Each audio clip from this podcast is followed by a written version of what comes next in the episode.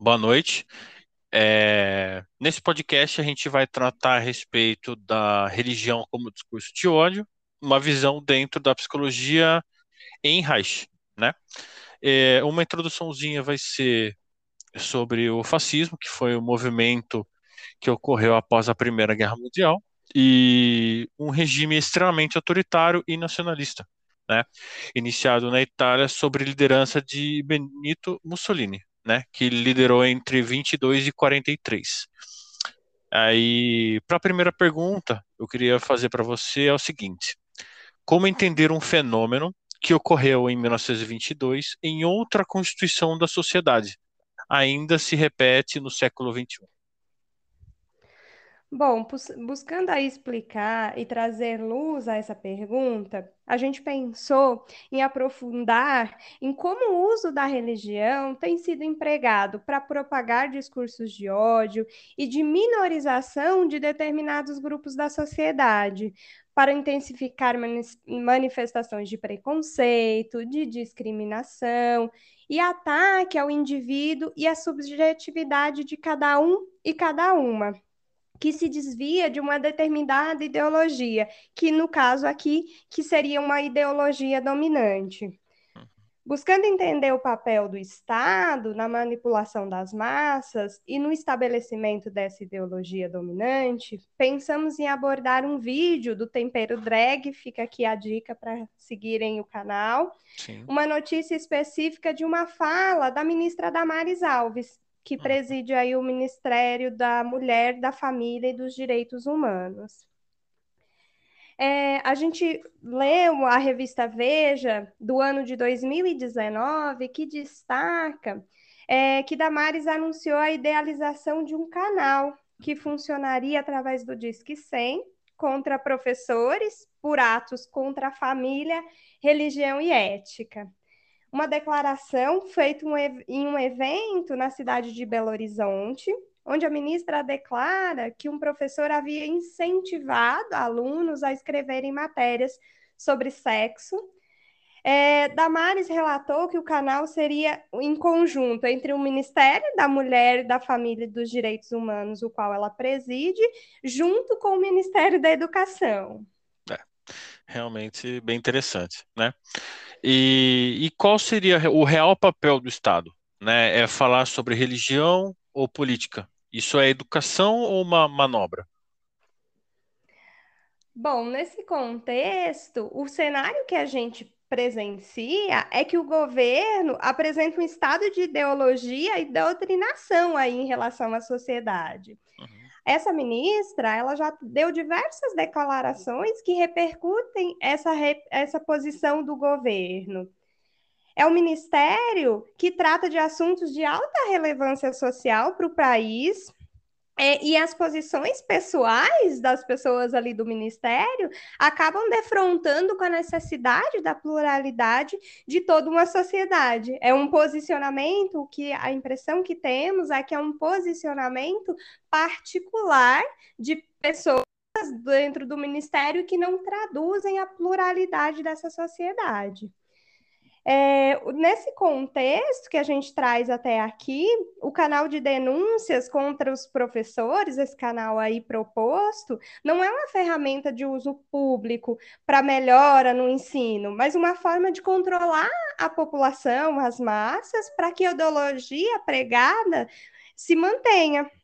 É uhum. importante ressaltar que essa fala foi um evento que tratava sobre suicídio e automutilação entre jovens, que é um tema aí de fundamental relevância para a discussão e que acabou permeada essa discussão, se perdeu num discurso ideológico aí nessa fala da, da ministra. Sim. O canal, uma coisa que a gente traz para reflexão é que esse canal, até o momento, não teve repercussão, não está em funcionamento, mas fica sempre o questionamento: até quando? Sim, exatamente. É, uma outra notícia discutida pelo canal Tempero Drag é que, com bom humor e reverência e uma linguagem acessível a todas e a todos, traz assuntos contemporâneos para a discussão que propõem reflexões sobre consciência de classe, diversidades, capitalismo, respeito e discurso de ódio. Foi um vídeo intitulado Religião como Discurso de Ódio, em que Rita, a idealizadora do canal, diz sobre o golpe militar da Bolívia, né? Tendo seu líder, o Luiz Fernando Camacho, que invadiu o palácio do governo com polícia, exército e paramilitares, que basicamente são as milícias, né? Depois de fazer com que Evo Morales renunciasse, ele coloca uma Bíblia no centro do piso do palácio e tira uma foto. Depois disso tudo, a senadora Janine, que ela se autodeclarou presidenta do país, fez um discurso de caráter, entre aspas, oficial, né, que disse: Deus permitiu que a Bíblia voltasse a entrar no palácio, que ele nos abençoe. Assim, mostrando a Bíblia e gritando glória a Deus. E como entender o uso da religião em atos de tamanha violência, né? E, e como você poderia explicar que as ideologias são usadas para minorizar determinados grupos da sociedade? Bom, para explicar essa pergunta, a gente traz aqui para reflexão os conceitos usados por Reich. É basicamente, o que ele fala sobre a clivagem, tendo em mente a situação ideológica e econômica e tendo por base a estrutura do caráter homem médio e a sexualidade reprimida há milênios. A repressão sexual ela tem um fator no desenvolvimento do fascismo e as situações econômicas são primordiais e fundamentais para explicar o surgimento do fascismo e também o desenvolvimento da sociedade e as contradições sociais. Uhum. Com tudo isso, o Reich quer mostrar com a psicologia como que isso acontece na cabeça do indivíduo como a inibição moral da sexualidade na infância torna as crianças mais dóceis, mais submissas, mais covardes, num sentido autoritário mesmo, inibindo o impulso vital, e com isso o espírito crítico tem uma paralisação, e o objetivo da moralidade é a criação de um sujeito submisso a uma uhum. ordem autoritária. Sim. Nesse sentido, a família se apresenta como um Estado autoritário e opressor, um Estado em miniatura, é, vemos aí a associação entre o Estado e a família, fica muito evidente essa associação entre essas duas instâncias. Pois é, aí, é na, na família que se reproduz essa estrutura opressora do Estado e a submissão do mais fraco para o mais forte. O que resta com isso é uma mentalidade reacionária. Sim, sim. E pensando diante de tudo isso, como explicar o que mantém as massas, que são a maioria, e por isso os detentores da força a serem tão receptivos ao sistema de poder dominante? O que parece é que a sociedade está alienada e por isso não consegue ser livre, conforme afirma aí Marx. Uhum. Ou mesmo que essa população está com couraças tão cristalizadas, com essa repressão sexual tão aflorada e não tendo seus desejos e pulsões satisfeitas, que os impedem de se revoltar, que é uma teoria defendida aí por Reich.